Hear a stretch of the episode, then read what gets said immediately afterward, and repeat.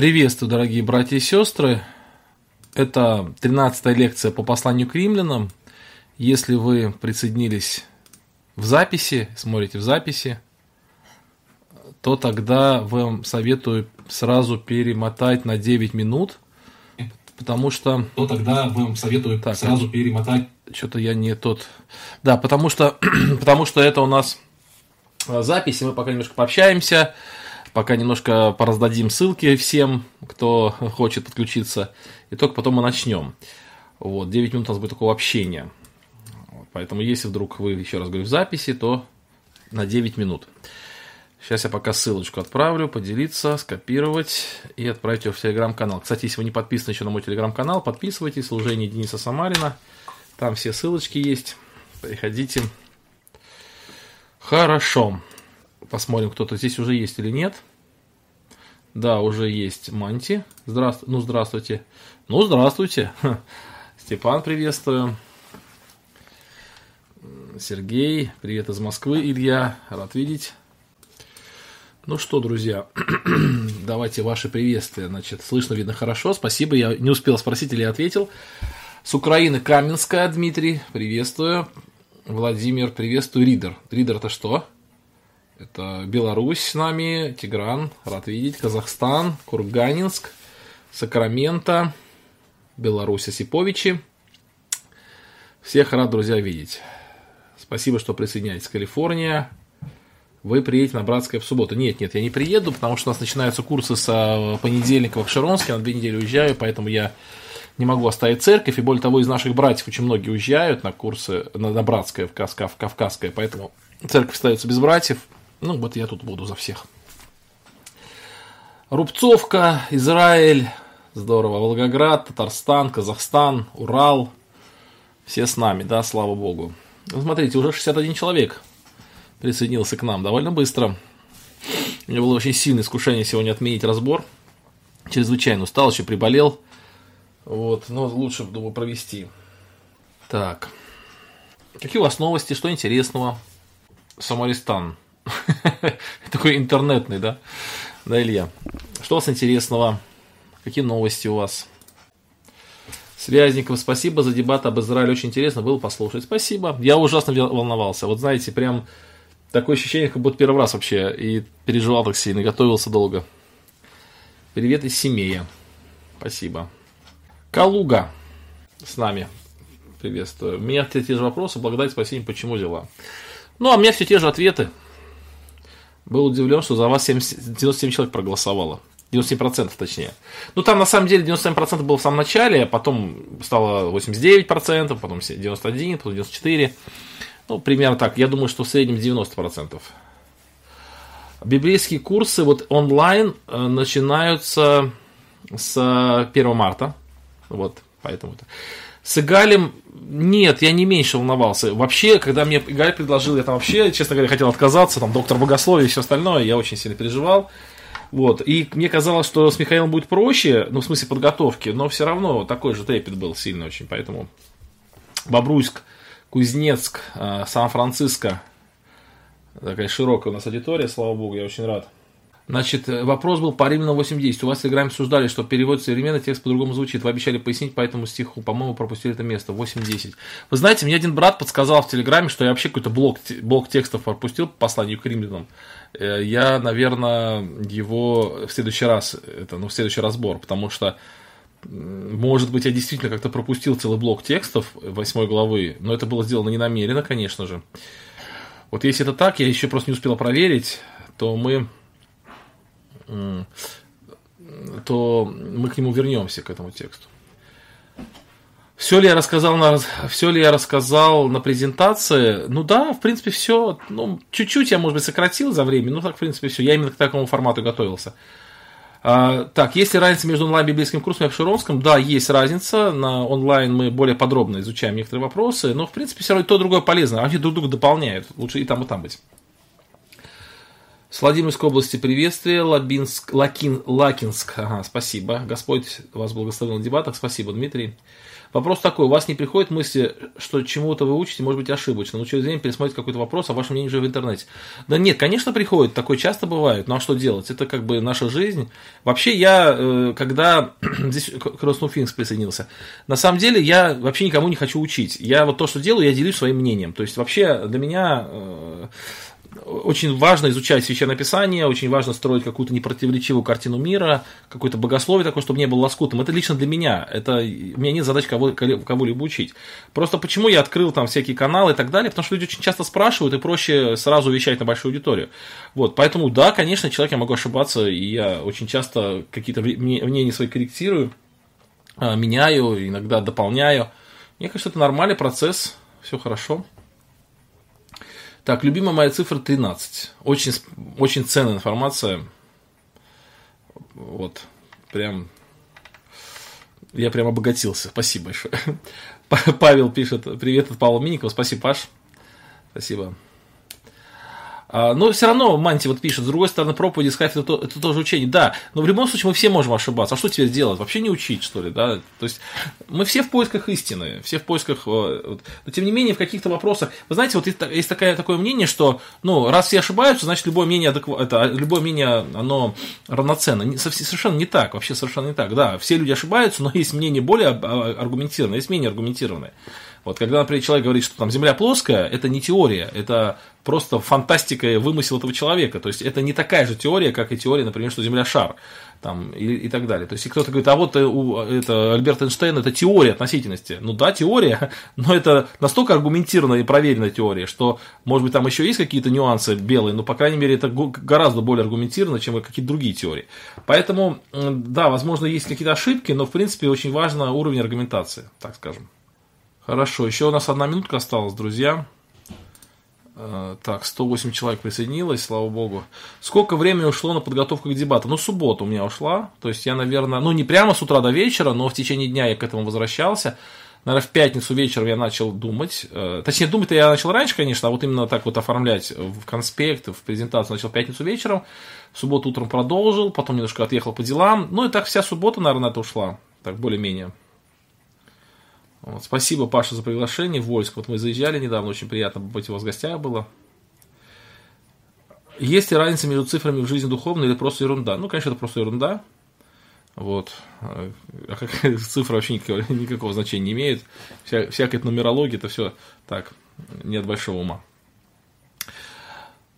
Ну что, друзья, осталась минутка. Мы начнем после того, как минутка пройдет. Помолимся с вами и начнем. Напоминаю, что напоминаю, что мы изучаем послание к Римлянам, и в чате большая просьба придерживаться только этого послания, вопросы отвлеченно не задавать, на это есть другие рубрики. Поэтому так вот. Так, ну еще пару. И много людей живут и даже не ищут эти нормальные аргументы, как к таким людям Бог будет относиться. Ну вот вы послушайте наши лекции по посланию к римлянам в начале в самом. То есть Бог относится к человеку, потому что он понимает, и как он к этому пониманию относится. Почему он не ищет эти, эти аргументы? Потому ли он лени, потому что он ленится, или потому что, ну, просто по природе он не дано ему, или потому что его никто не учи, научил. Это все очень, Бог учитывает все это. То есть человек должен э, искать Бога, Бог так поместил его обстоятельства, чтобы он искал его, написано, чтобы не ощутят ли, не найдут ли его, хотя он недалеко от каждого из них. То есть каждый человек в меру своих возможностей, своих способностей, вот, должен искать э, Бога, конечно. Так, привет с Ленинградской. Спасибо. Константин, привет с Алтая. Не забудьте про религиозное чувство калинизм. Калинистов не совсем понимаю, что вы имеете в виду, но ничего. Друзья, помолимся и начнем. Любящий Господь, сердечно благодарим Тебя за эту возможность, за то, что мы можем при помощи современных технологий вместе собираться для того, чтобы изучать Писание. Благослови нас вот вникнуть в послание к римлянам.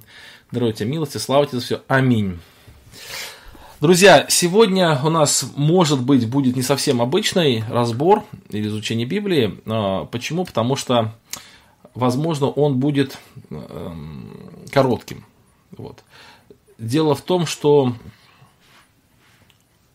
я готовился к, к дебатам, как вы знаете, вчера, которые прошли.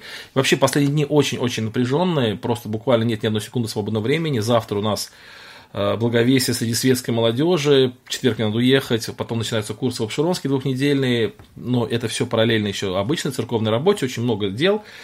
Вот, и поэтому, э, в принципе, я готовился к нашему разбору, он должен сегодня закончить девятую главу, прошу прощения, восьмую главу мы сегодня должны закончить и перейти на девятую, но как раз э, дебаты были посвящены девятой главе, и я готовился к ним, и поэтому, наверное, те, кто не смотрел вчерашние дебаты, посмотрите, потому что там начало девятой главы подробно описывается, мы к ней обязательно вернемся на наших разборах, рассмотрим их, эти же аргументы более последовательно, рассмотрим эти аргументы более ну, ярко, чем вчера их рассматривал в дебатах.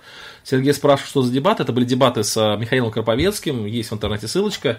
Э, посвящены были народу израильскому, остался ли он за ним статус народа Божьего. Ну и поэтому сейчас, сейчас мы закончим восьмую главу. Сколько на это время уйдет, я не знаю. Сколько уйдет, столько уйдет. Уйдет час, значит час, уйдет меньше, значит меньше. Не будем, э, так, так сказать, специально э, растягивать. Может быть, даже полчаса сегодня разбор будет. Хотя обычно у нас час. Итак, давайте вспомним, о чем мы говорили в прошлый раз. Мы в прошлый раз с вами продолжали изучать восьмую главу с 15 по 27 стих, и побуждение, эта глава, она побуждает жить духовной жизнью, и мы говорили с вами о нескольких таких побудительных аргументах, которые Павел использует для того, чтобы верующие, которые получили свободу во Христе, которые получили оправдание, которые получили Духа Святого, и теперь они имеют возможность жить победной жизнью, но по каким-то причинам они живут ветхой, по ветхой природе, как по привычке, поступая по плоти, и он побуждает их жить по духу, и вот несколько таких моментов мы рассмотрели в прошлый раз, и он пишет, что мы имеем Духа Свободы, он пишет, что мы наследники Бога, нас ожидает прославление, тварный мир тоже будет преображен, верующие получат, да, здесь почему-то ошибка, да, уберем, мягкий знак уберем, а, получат полное усыновление, и Дух Святой нас подкрепляет, да, вот это в послании достаточно а, хорошо мы подробно это в прошлый раз разбирали. Сегодня мы перейдем с вами к следующему слайду, и это слайд, который затрагивает такие несколько стихов, очень таких стихов, можно сказать, таких, э, которые вызывают много вопросов часто, и таких стихов, которые вызывают дебаты, некие противоречия. Кстати, тут в чате предлагают мне провести дебаты с кальвинистами. Я, кстати, бы не против это сделать. Это достаточно ну, непростая тема, но было бы интересно очень. Так вот, давайте прочитаем эти стихи с 28 по 30 стих. «Притом знаем, что любящим Бога, призванным по Его изволению, все содействует ко благу, Ибо кого он предузнал, тем и предопределил быть подобными сын образу сына своего, дабы он был первородным между многими братьями. А кого он предопределил, тех и призвал. А кого призвал, тех и оправдал. А кого оправдал, тех и прославил. Друзья, это достаточно интересный текст. И в этом тексте сразу много непонятного. Давайте будем разбираться. И первое, что непонятно в этом тексте, что вызывает очень сильные вопросы, это вопрос о том, что все содействует ко благу. Дело в том, что по факту жизни далеко не все содействует ко благу даже верующим. Написано, при том знаем, что любящим Бога, призванным по его изволению, все содействует ко благу. И здесь есть такие два очень ярких, две таких очень ярких максимы. То есть то, что утверждение, которое ну, невозможно как бы обойти. То есть они не мягкие, они очень категоричные утверждения. Первое категоричное утверждение, что все содействует ко благу. То есть абсолютно все, без исключения, содействует ко благу. А, из этого можно сделать другой вывод, что все содействует именно ко благу. Да, вот все содействует ко благу, и все содействует именно ко благу. И вторая максима, она заключается в том, что это обетование, оно принадлежит не всем, оно принадлежит любящим Бога и призванным по его изволению. Что это за любящий Бога, призванный по его изволению? Здесь возникает вопрос. Это просто синонимы, то есть любящим Бога, запятая, призванным по его изволению, то есть это как бы одни и те же люди, или одна и та же характеристика, сказанная разными словами. Такой параллелизм, то есть э, в еврейской поэзии, прозе это часто использовалось. То есть человек верующий и верный, например, да, то есть как бы это в некоторых случаях синонимы, а в некоторых случаях нет. Можно быть верующим, но неверным, а можно быть верным, ну, нельзя быть верным, но неверующим. А в некоторых случаях верный и верующий это одно и то же. Например, в Библии так обозначается. Так вот возникает вопрос. Любящие Бога и признанные по его изволению это синонимы? И на этот, ответ, на этот вопрос все отвечают по-разному. Кто-то считает, что да, то есть он просто повторяет, но по контексту главы можно предположить, что все-таки Павел делает разделение. Призванные по его изволению это все люди, которые описываются выше, то есть люди, которые э, получили освобождение от э, власти греха, которые получили Духа Святого, которые получили возрождение. Но любящий Бога он называет тех людей, которые, находясь в этом освобожденном состоянии, идут по пути борьбы с плотью. Послание к Римлянам, 8 глава, она показывает, что у верующего есть вот этот выбор, когда он освобождается от зависимости греха и входит в свободу, напоминаю, в свободу входит, а не в порабощение праведности, он входит в свободу, где он может выбрать между послушанием плоти и послушанием духу, и вот он выбирает послушание духу, то есть он выбирает борьбу с плотью, и апостол Павел вот эту линию прослеживает, э, вернее, протягивает эту линию в послании к римлянам, и в 6, 7 и 8 главах он призывает верующих жить благоугодной жизнью, потому что у них есть власть и право на это, и, возможно, именно этих людей он называет любящими Бога. Я Э, тоже придерживаюсь этой точки зрения, что здесь под любящими Бога подразумеваются не все верующие, даже не все возрожденные, а все те, которые, будучи возрожденными и верующими, борются со своей плотью ради любви к Богу, они выбирают духовную жизнь. Вот, вот здесь вот эти люди имеются в виду. Вот, Монти спрашивает, наши грехи могут ли быть ко благу или грехи всегда ко злу. Ну, давайте мы об этом еще чуть позже поговорим. Итак, у меня, кстати, по поводу, по поводу этого есть статья, называется «Сингулярность благодарности». Она на моем сайте доступна, она была опубликована в журнале «Гость». Можете посмотреть там, и там я отвечаю на этот вопрос тоже. Итак, друзья, мы, значит, э, Дмитрий пишет, все, что Господь допускает в нашей жизни, предназначено для того, чтобы сделать это подобно Христу. Итак, друзья, это хорошая мысль, мы сейчас к ней вернемся. А, итак, мы определяем, что в этом стихе написано, что абсолютно все содействует ко благу, и мы определили, что ко благу содействует не всем людям, а те, которые признаны по его изволению и которые любят Бога, то есть которые ради Бога готовы идти на борьбу со своей плотью. А, так, теперь отвлекаемся на ваши комментарии. Мультипульти пишет. Для меня это взрыв мозга. Перечитала 7 и 8 главу к римлянам в разных переводах. Судя по контексту, благо здесь не связано с событием, людьми и вещами, как я привыкла думать. Очень хорошая мысль, замечательная. Сейчас мы тоже к ней подойдем. И я рад, что такой взрыв мозга в хорошем смысле слова. Теперь возникает вопрос, а о каком благе вообще идет речь? Э, написано, что все содействует ко благу. И если мы подразумеваем под благом, как очень часто мы и думаем, имеется в виду какое-то физическое благо, то тогда у нас э, тупик. Очень часто люди считают так, ну вот я, например, там заболел, какому-то благу. Ну, наверное, я, если бы не заболел, я бы пошел на улицу, на меня бы кирпич упал, я бы умер. Поэтому я заболел, на улицу не пошел, кирпич на меня не упал. А, меня уволили с работы. Какому это благу? Это, наверное, к благу тому, что у меня будет лучшая работа. Вот. И, кстати, очень часто так и бывает. Действительно, Господь ведет нас по такому пути, когда мы что-то теряем, потом что-то приобретаем, и это бывает даже лучше, чем то, что мы потеряли. Поэтому действительно жизнь так бывает, но далеко-далеко не всегда. То есть мы не можем сказать, что это прям такое правило, вот такое прям правило.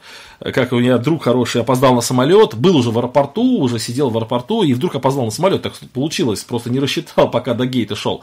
И, вот, и он думал, почему же я опоздал на самолет? Ну, наверное, самолет упадет. Ну, не иначе, как по этой причине я опоздал. Но самолет прекрасно долетел до того места, куда он летел, и тогда мой друг вообще полностью разочаровался. Или, точнее, э, не то, что разочаровался, а в недоумении оказался, почему, в принципе, тогда опоздал, если самолет не упал. То есть для нас, нам кажется, что вот благо это такое чисто физическое благо. Но вот следующий стих, он открывает нам э, именно какое благо, да? Быть подобными образу Сына Божьего. То есть благо, высшее благо для Бога это быть подобными его сыну. То есть это благо, которое определяет наше спасение. Ведь спасение это уподобление Христу. Это не просто юридический акт э, прощения. Кстати, вот опять-таки еще один из аргументов против кальвинизма, да, что, э, хотя кальвинисты тоже понимают так, что благо это уподобление Христу, но у них непонятно, зачем это делать. Дело в том, что уподобление Христу это акт нашего спасения, то есть э, спастись можно только, э, э, только будучи подобным Христу, то есть по-другому никаких вариантов нет. А если мы спасение понимаем юридически, то есть вот когда-то в прошлом покаялись, и уже мы в принципе спасены, и процесс завершен и закончен, то тогда не совсем понятно. Бог же, он, если сравнивать греховность с болезнью, то его основная задача спасти нас, то есть исцелить нас, или чтобы мы были здоровыми, и поэтому вся наша жизнь уходит вот на этот процесс уподобления наше Богу, уподобление наше Иисусу Христу. Вот, поэтому э, Бог испытывает, посылает самые разные обстоятельства и самые разные какие-то и людей, и события, и все-все-все-все, в то, что в нашу жизнь приходит, и это то, что готовит нас, или то, что, вы знаете, вот есть такая книга, интересная книга, это Александр Сегин про православного священника, про одного, поп называется, и вот он свою жену называл «мой точильный камень», то есть э, а, он, он от нее все время затачивался. Так вот, и обстоятельства нашей жизни – это то, от что мы затачиваемся, то есть то, что меняет нас, преображая в образ Божий. И вот в этом плане и вот в этом плане, э, э, как сказать, жизнь обретает смысл. То есть не просто у нас появился вредный сосед, а вредный сосед появился у нас для того, чтобы мы научились быть людьми, которые терпят э, и прощают вредного соседа. Не просто у нас сейчас очень много денег, так получилось, мы хорошо заработали, а чтобы мы научились в богатстве быть жертвенными, чтобы мы научились в богатстве не, как бы сказать, ну, не, а, как сказать, не ну, не развратиться богатством, так скажем. И не просто сейчас мы бедные, у нас сейчас мало денег, а чтобы мы в бедности научились быть благодарными. То есть вот эти обстоятельства, они обретают смысл, и не просто какой-то такой смысл, а очень глубокий смысл. Они, эти богатства, как точильный камень, формируют из нас Бога. Бог знает, и все, все в руках Бога. Он знает, какие нужны обстоятельства, какие нужны сейчас люди нам окружающие, какое нам нужно здоровье, все он знает, он все посылает для того, чтобы привести нас к благу определенному. И даже наши ошибки, вот этот Манти спрашивал, наши грехи, а пока мы в Иисусе Христе, пока мы рядом с Ним, даже наши ошибки Бог использует нам во благо, то есть Он использует их в педагогическом процессе. Мы об этом говорили, что в одной из лекций, что Бог, Он как великий педагог, он даже наши ошибки может использовать для того, чтобы, учитывая наши ошибки, ну, направлять нас в лучшую сторону, и некоторые наши ошибки даже, они нужны нам для нашего смирения. Вот. Уподобление Христу происходит в нашем теле. Как греховное тело может уподобить Христу? Сама плоть не может, и сама плоть будет искуплена в момент восхищения. Так написано, что это последний акт нашего преображения в Божий образ, это акт преображения нашей плоти. Но наш дух и наша душа, они могут преображаться, конечно, и в этом-то и суть. Написано, что взирая на э, Его славу, преображаемся в тот же образ. Так написано, преображаемся в тот же образ, взирая на славу Господню. Поэтому здесь, конечно же, под, э, под э, благом подразумевается именно благо самого высшего порядка, это благо быть подобными Христу. И это нужно понимать. И в этом плане нам становится понятно вообще Божье действие в нашей жизни. Вот давайте посмотрим на вот эту пирамидку, которая здесь представлена. Э, эта пирамидка я сам придумал, я ее сам нарисовал, она, в принципе, никак, из никаких учебников догматики не взята. Ну, вот давайте представим себе, что вот есть некий родитель, у него есть ребенок, такая прекрасная девочка, и родитель очень ее любит. И родитель хочет ей блага. Причем благо не только самого высшего порядка, а вообще любого блага. То есть родитель хочет, чтобы у нее было все хорошо в жизни. И он хочет, например, чтобы у нее было хорошее здоровье вот такая самая низкая ступенечка, вот видите, там как бы внизу сам хорошее, хорошее настроение, прошу прощения, хорошее настроение. Он хочет, чтобы она веселилась, чтобы она смеялась и так далее. И вдруг по каким-то причинам э, это у него, у родителя выбор происходит. Либо у ребенка будет хорошее настроение, будет веселое, либо она будет здоровая. Приведу пример. Вот когда моя дочка сильно заболела, и мы поехали э, в больницу, то там ей нужно было вставить катетер. И катетер, это вставление катетера болезненная процедура. И сначала первый раз дочка не знала, что это болезненная процедура, легко далась. И как бы, но когда обнаружила, что это очень больно, она стала плакать, а через какое-то время катетер надо было заменить. И мы, мы сказали, я говорю, что вот она была веселая, довольная, там играла игрушками, и вдруг приходит врач и говорит, надо заменить катетер. И она сразу в слезы, то есть у нее настроение испортилось. У нее испортилось настроение. И, конечно, я как родитель огорчаюсь, что у нее настроение испортилось. Я хочу, чтобы у нее было хорошее настроение настроение. Но здесь выбор, либо хорошее настроение, либо здоровье. И у меня, как у родителя, здоровье – это высшее благо по отношению к хорошему настроению. Поэтому мы пренебрегаем хорошим настроением ребенка, тащим его силком и заставляем, э, чтобы в этот катетер вставили. Поэтому а, Поэтому и э, вот э, в данном случае здоровье как бы оно является высшим благом по отношению к хорошему настроению. Если есть возможность, чтобы здоровье было и хорошее настроение, отлично. Но если есть выбор, то, конечно, здоровье превыше. Дальше нравственная чистота. Если, например, есть какой-то выбор, что ребенок, допустим, будет более здоров, но он нравственно как-то э, развратится, да, то есть какой-то ему будет нравственный ущерб нанесен, то, конечно, обычно родитель, даже светский родитель, он выбирает все-таки, ну, чаще всего нравственную чистоту, потому, ну, понятно, что есть разный уровень повреждения здоровья, есть разный, понятно, но, ну, да, но если не о каких-то значительных вещах идет, то понятно, что вот им нравственное воспитание, ну, ценится выше. Духовная чистота еще выше, чем нравственная чистота. Потом сама жизнь, то есть если речь идет о жизни человека, то это самый-самый высокий приоритет э, и тут и настроение, и здоровье уже не так сильно важно. Там, например, когда у меня мама заболела, гангрену не нога была, то и ногу ампутировали. То есть это ни настроение не поднимает, ни здоровье не улучшает, ни что подобного. Но жизнь выше всего стоит. То есть в жизни это самый высокий приоритет. Более того, в светском обществе вот на этом и заканчивается. То есть жизнь является самым-самым высоким приоритетом. Ну, кстати, кстати, кроме случаев, например, когда вот идут какая-то война, например, там, во время Великой Отечественной войны высшим приоритетом становилось благо Родины, к примеру, да, вот у светских людей. Ну, вот в, обычном, в, в обычной жизни, жизнь это, э, в обычной такой ситуации, жизнь это самый высокий приоритет. Поэтому, если, значит, что-то, как сказать, э, является посягательством на жизнь, то все это ниже, и всем этим можно пренебречь ради жизни. У христиан, конечно, не так, у христиан верность Богу выше стоит, например, чем жизни. Но вот для Бога еще выше, и для человека еще выше, это Христос, это спасение.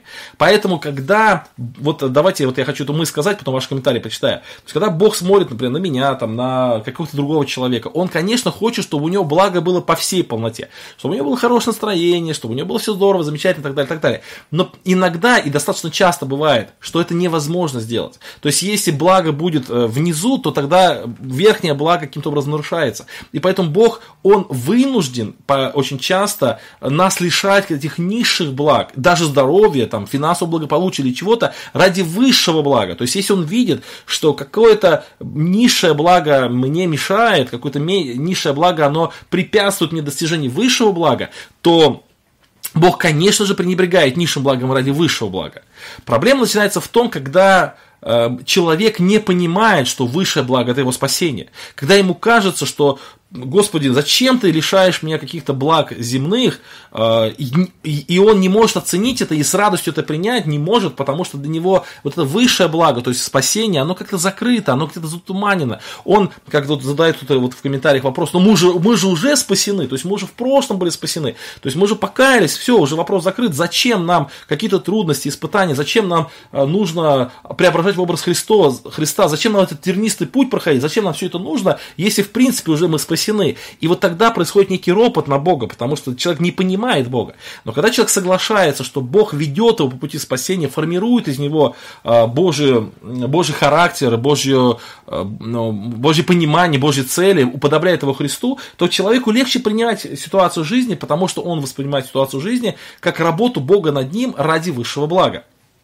Поэтому вот эта фраза, что любящим Бога, призванным по его изволению, все содействует ко благу, то есть какому благу? То есть к уподоблению Сына Божьего. Я и, и здесь очень важна мысль такая, что это работает абсолютно всегда и везде. Человек может быть очень здоровым, сильным и богатым, и это работает, потому что и в этом обстоятельстве он может быть похож на Христа, жертвенным, любящим, добрым. Он может лежать на постели, прикованным к постели, в инвалидной коляске там, или, в, или просто в постели. И даже в этой ситуации он тоже может быть похож на Христа. Он может быть терпеливым, не, неропотником, благодарным. Он может быть мужчиной, женщиной, может быть пожилым и молодым. В любых обстоятельствах человек может Э, поставить эту, или точнее, э, как бы следовать этой цели, уподобляться Христу. То есть быть подобными Сыну Божьему в любых обстоятельствах, когда ты окружен врагами или друзьями, в бедности или богатстве, ну и так далее, и так далее. То есть я еще раз скажу, что вот это понимание, оно наполняет нашу жизнь вообще смыслом. Вся жизнь становится осмысленной.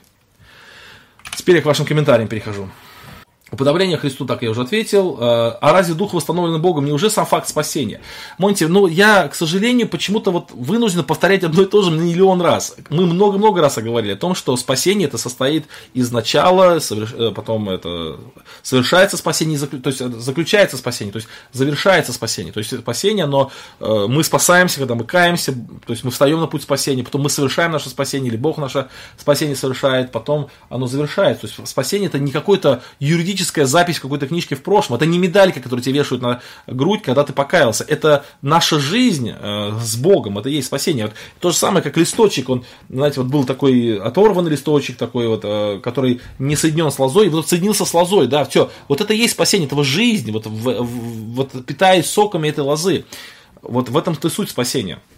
Виктор пишет, так, такие цитаты, не совсем понимаю. Приветствую, Бородинец, посоветую свой тур, послушать эту книгу восьмая глава Алексея Прокопенко. Ну, кстати, да, вот интересно, что Алексей Прокопенко, он такой человек, который э, ну, в общем, исповедует калинистические взгляды, да, но тем не менее восьмая, э, седьмая и восьмая глава его, которые он, э, ну, как сказать, толкует, очень похоже на, на то, что я говорю.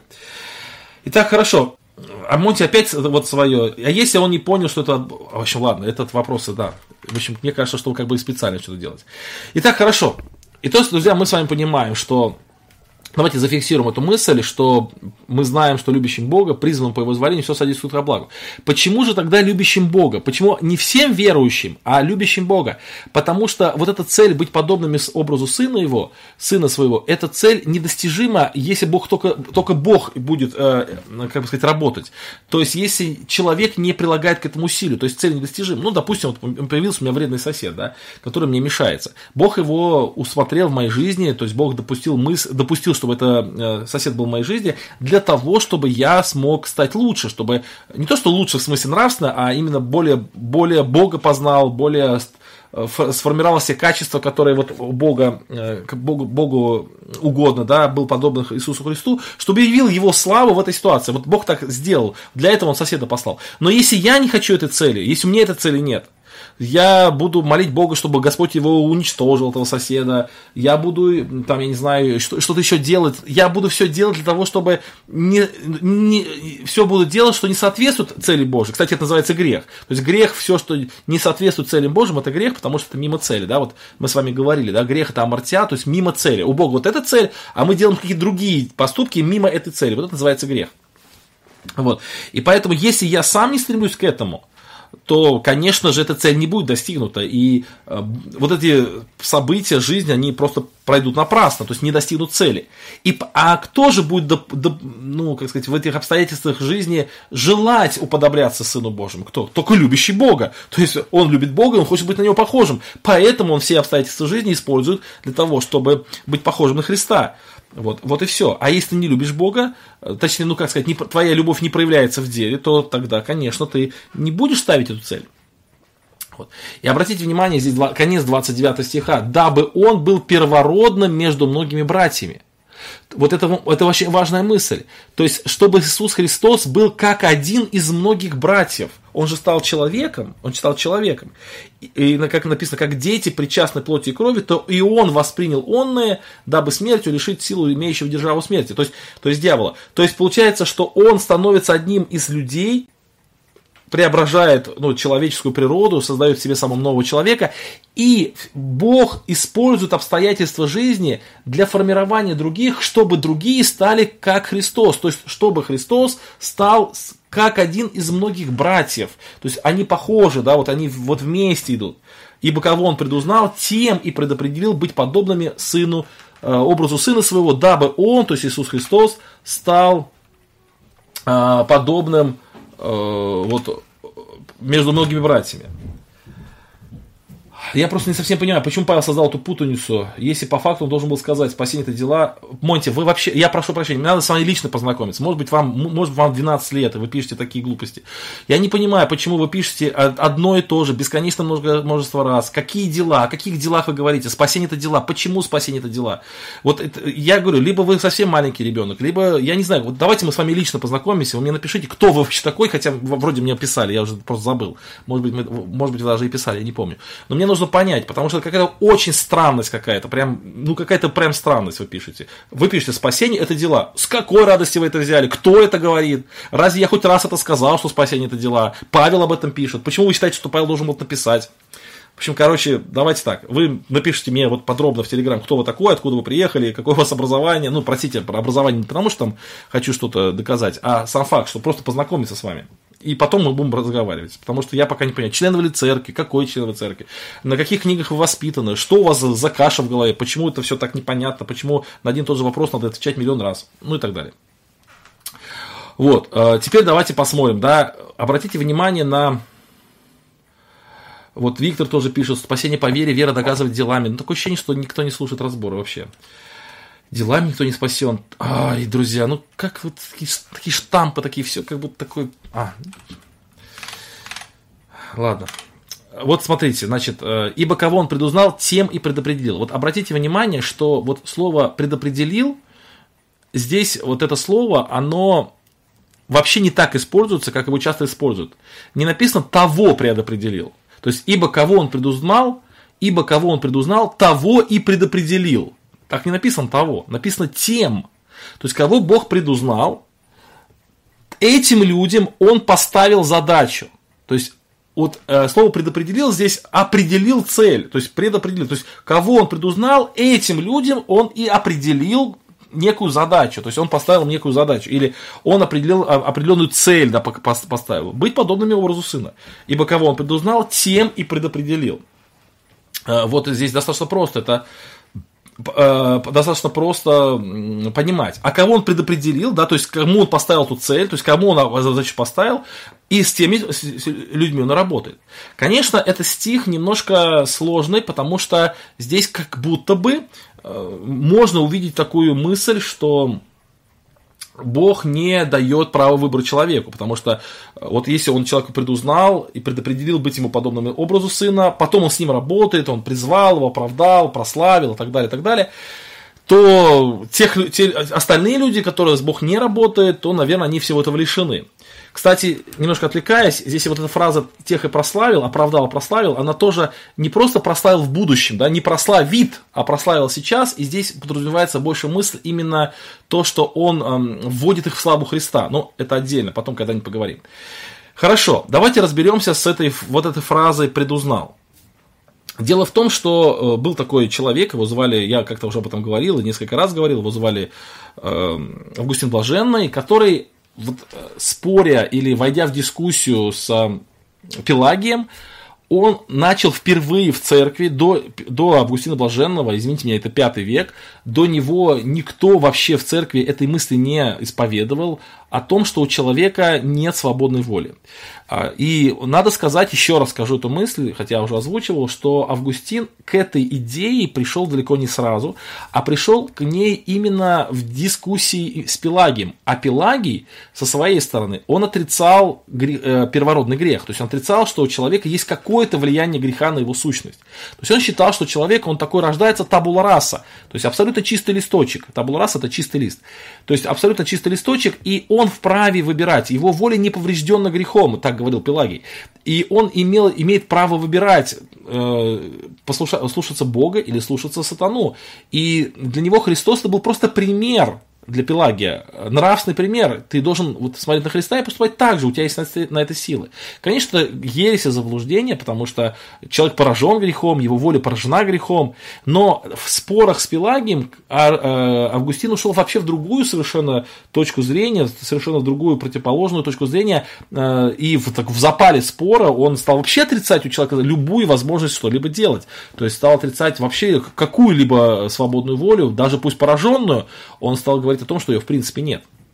После этого эта теория была похоронена на очень долгое время, на многие столетия, и потихонечку она стала оживать только в трудах вот, э, реформаторов, да, то есть Цвингли, Лютер, Кальвин, они стали то, э, оживлять эту, эту, эту традицию, эту теорию.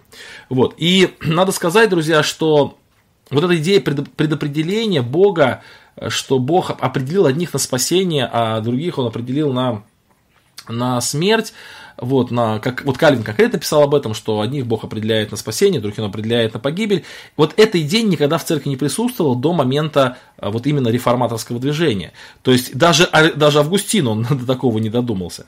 Вот. И мы, вот, ну, лично я, например, категорически с этой теорией не могу согласиться, потому что я верю в то, что Бог просвещает всякого человека, приходящего в мир, и дает каждому человеку право выбора, и дает каждому человеку благодать, которая позволит ему э, сделать выбор между спасением и смертью. И вот здесь вот есть это слово «предузнал».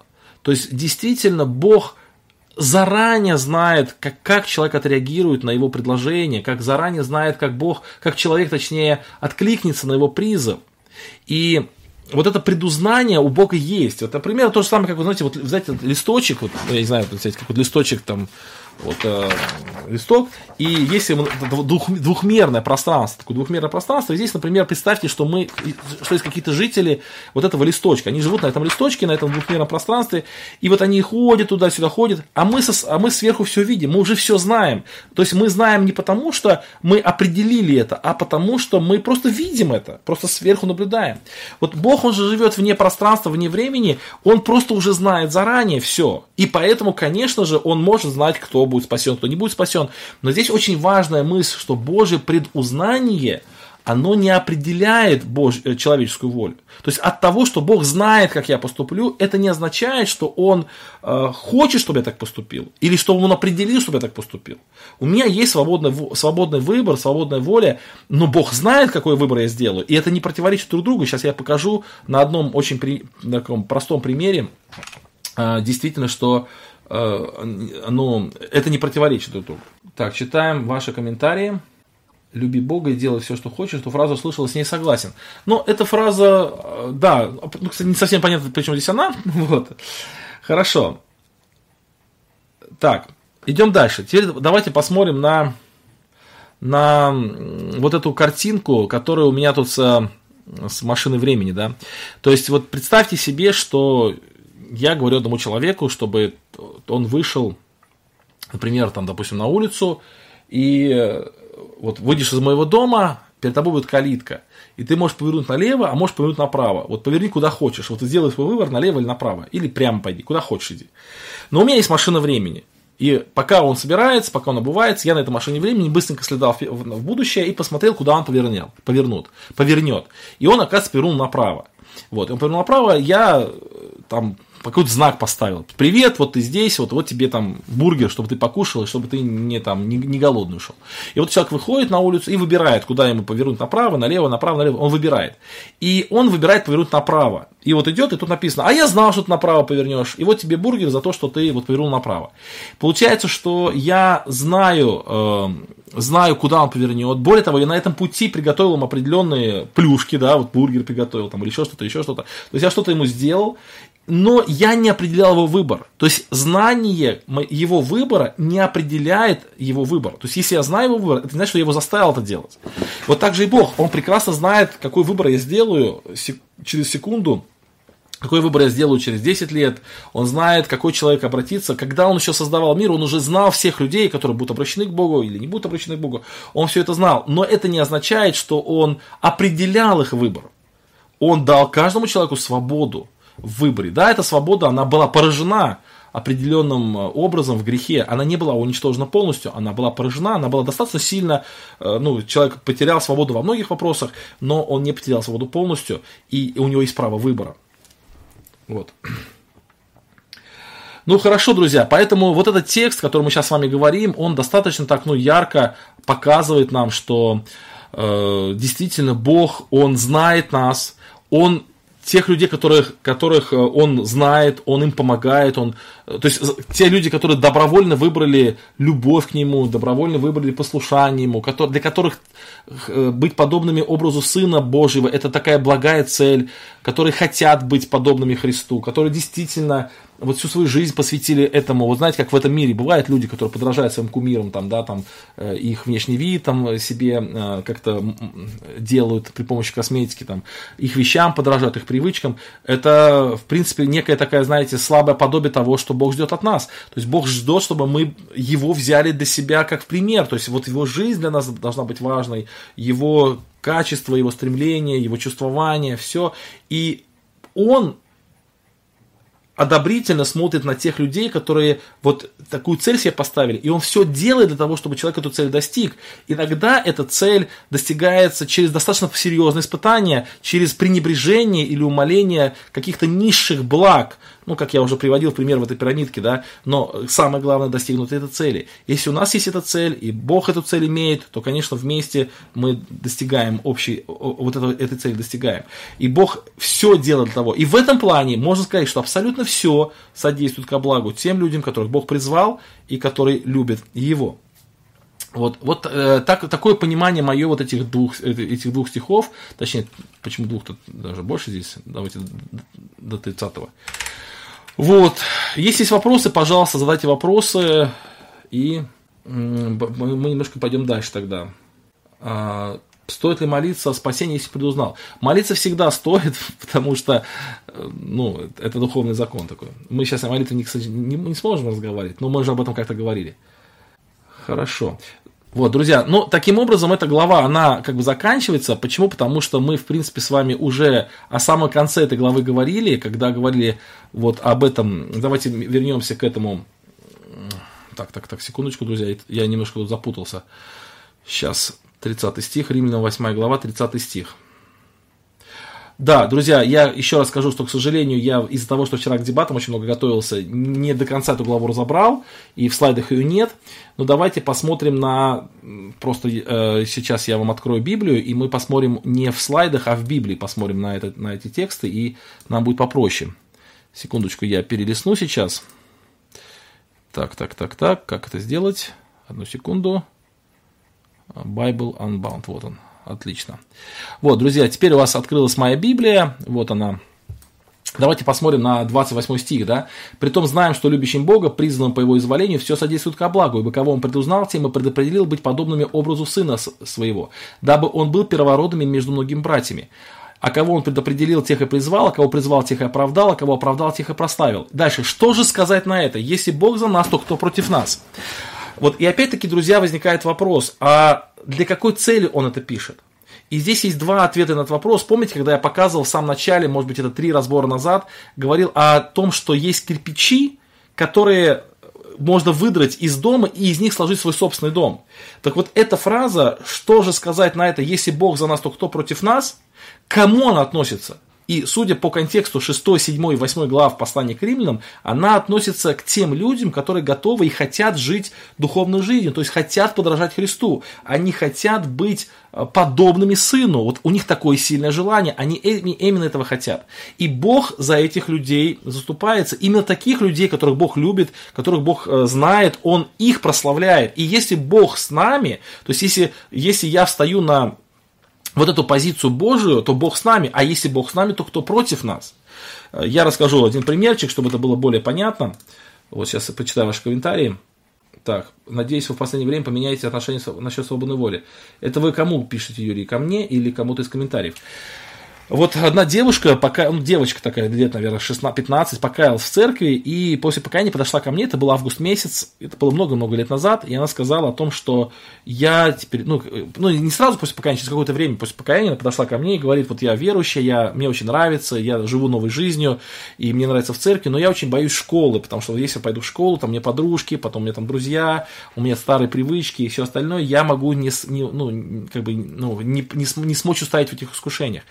Я ей говорю, твое главное желание, чтобы ты хотела этого, ты боролась со своей плотью, своими привычками, э, чтобы ты поставила себе целью быть подобным Христу в тех обстоятельствах, где ты будешь жить. Ты будешь в школе отражать Христа, вот это твоя цель. И тогда Бог будет за тебя. А если Бог за тебя, то кто против тебя?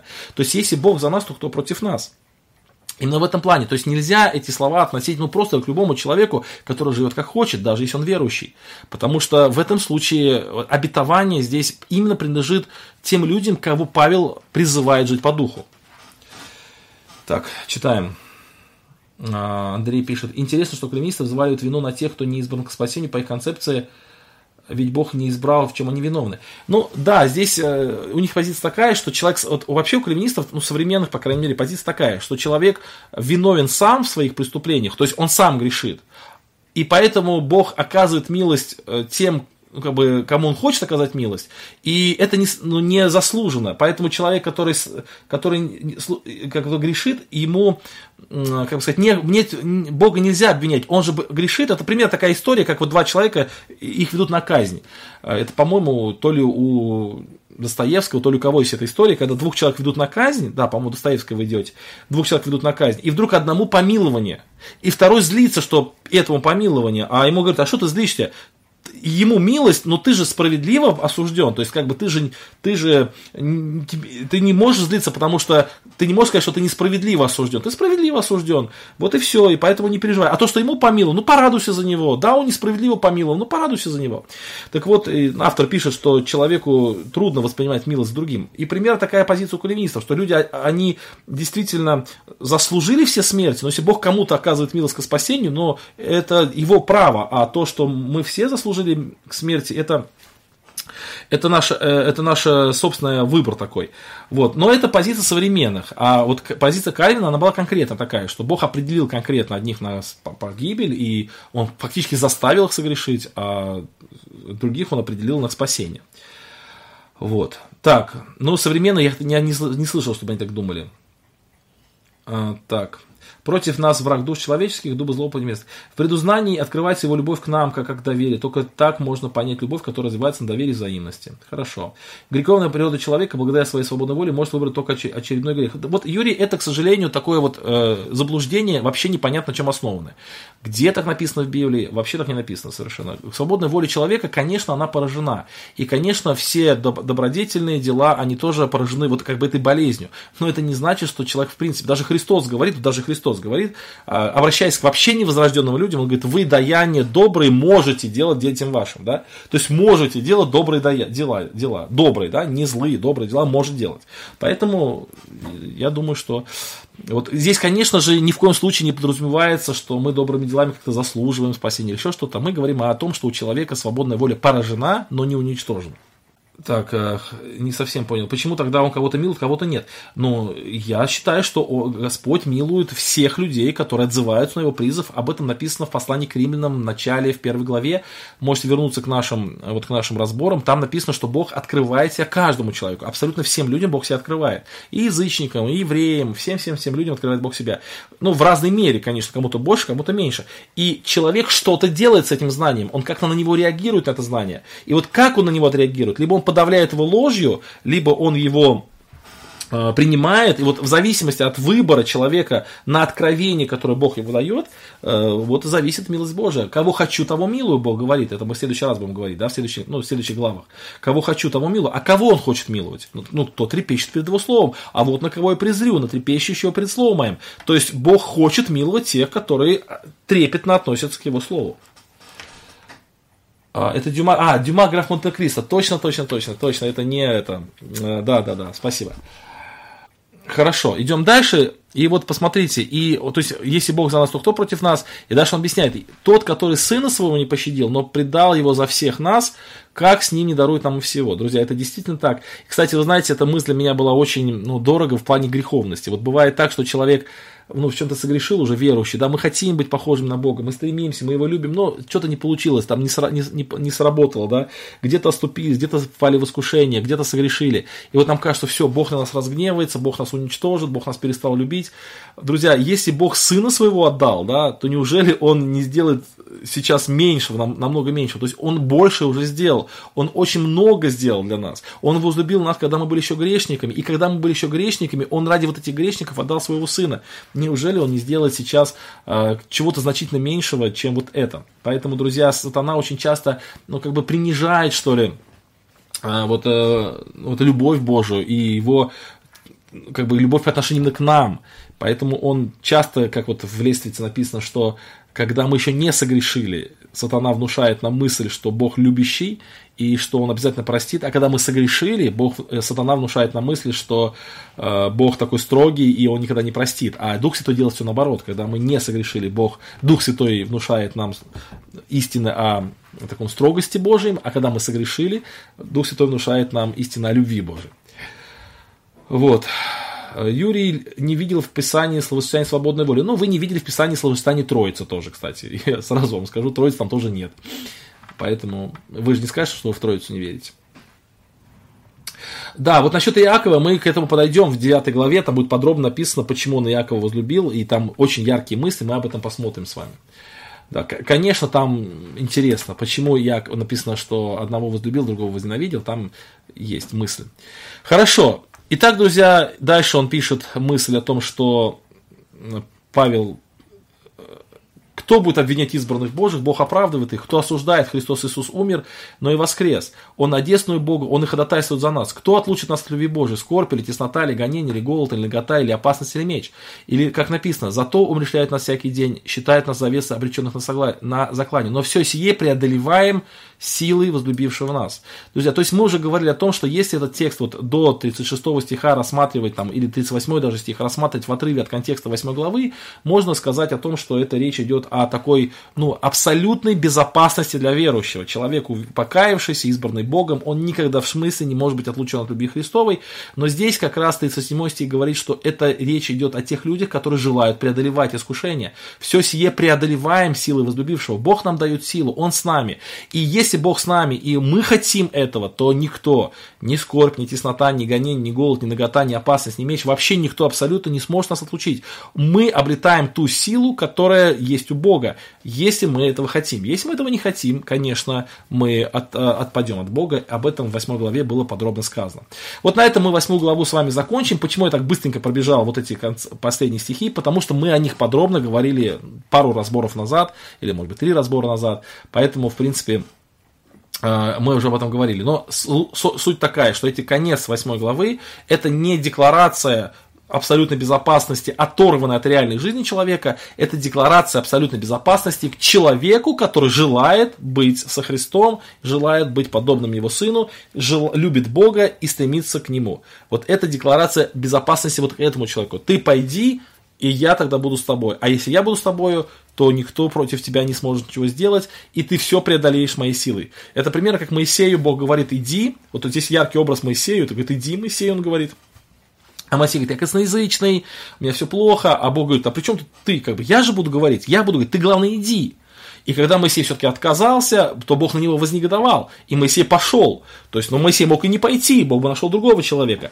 Вот, но Моисей пошел. То же самое здесь. Если мы идем, то Бог все сделает. Бог с нами, никто против нас, никто не сможет нас одолеть, если мы идем. Если мы не хотим идти по этому пути, если мы идем по пути угождения плоти, то мы умрем. Так написано в послании к Римлянам 8 главе. Сейчас читаю ваши комментарии, и на этом мы с вами заканчиваем. Предвидел ответ штамп. Да, Юрий, это штамп. А почему нет? Вы, вы хотели меня обидеть тем, что это штамп? Штамп, они, штампы, они на той штампы, что они истинные, да, то есть их легко использовать. Да, это штамп. Ну а почему нет? Тем не менее, вы могли бы ответить на этот вопрос. Тем, что вы ответили, что это штамп, это не является ответом. Так, троица из двух, когда... Да, ну понятно, что троица, да. Так, он так много совершил для нашего спасения, отпустит нас после этого. Ну, знаете, как написано, что благодать вашего не была принята тщетно. То есть, к сожалению, да, бывают люди, которые там, э, написано в послании к евреям, помните, что там, вкусили, глаголы, веч, э, вкусили э, глаголов вечной жизни, там, стали сообщниками Духа Святого и отпали, да, то, есть, шестая глава, да, да, вспомню вот этот стих. Так, так, так, вот, кстати, я сейчас быстренько найду, или где там этот... А, вот, смотрите, э, однажды просвещенных, да, вкусивших дара... Ой, вкусивших дара небесного, соделавшихся причастниками Духа Святого, вкусивших благого, благого глагола Божьего, сил будущего века и отпадших, то есть, да, такие люди, которые, смотрите, и просвещенные, и вкусили дара небесного, и соделались причастниками Духа Святого, и вкусивши благого, благого глагола Божия, и сил будущего, и сил будущего века, и отпадшие. Такие люди бывают, да. Написано э, послание, если не ошибаюсь, Иуды, где оно тут здесь, вот Иуды, а, не, подождите, стоп, это Петра, э, второе Петра, если не ошибаюсь, тут написано, что э, отвергаясь искупившего Господа, есть такой текст где-то там, может так быстренько, вот, вера, да, есть. Да, 2 Петра 2.1, вот, э, написано, отвергаясь искупившего Господа, то есть сами на себя навлекут погибель. То есть люди отвергаются Господа, то есть Господь их искупил, Он за них умер, а они его отвергаются. Так бывает. Денис только сказал, что если мы не хотим, то тогда все будет хорошо. Нет, я такого не говорил. Хорошо, друзья, на этом все. Я сказал, что сегодняшний разбор будет чуть короче, потому что вот мы закончили восьмую главу, а девятую главу начинать нет смысла, И я даже не знаю, как ее начать, потому что я достаточно много говорил в диспуте, который был вчера. Поэтому я, знаете, что рекомендую? Я, давайте мы сделаем так. Вы послушайте диспут, если кто еще не слушал, вчерашний.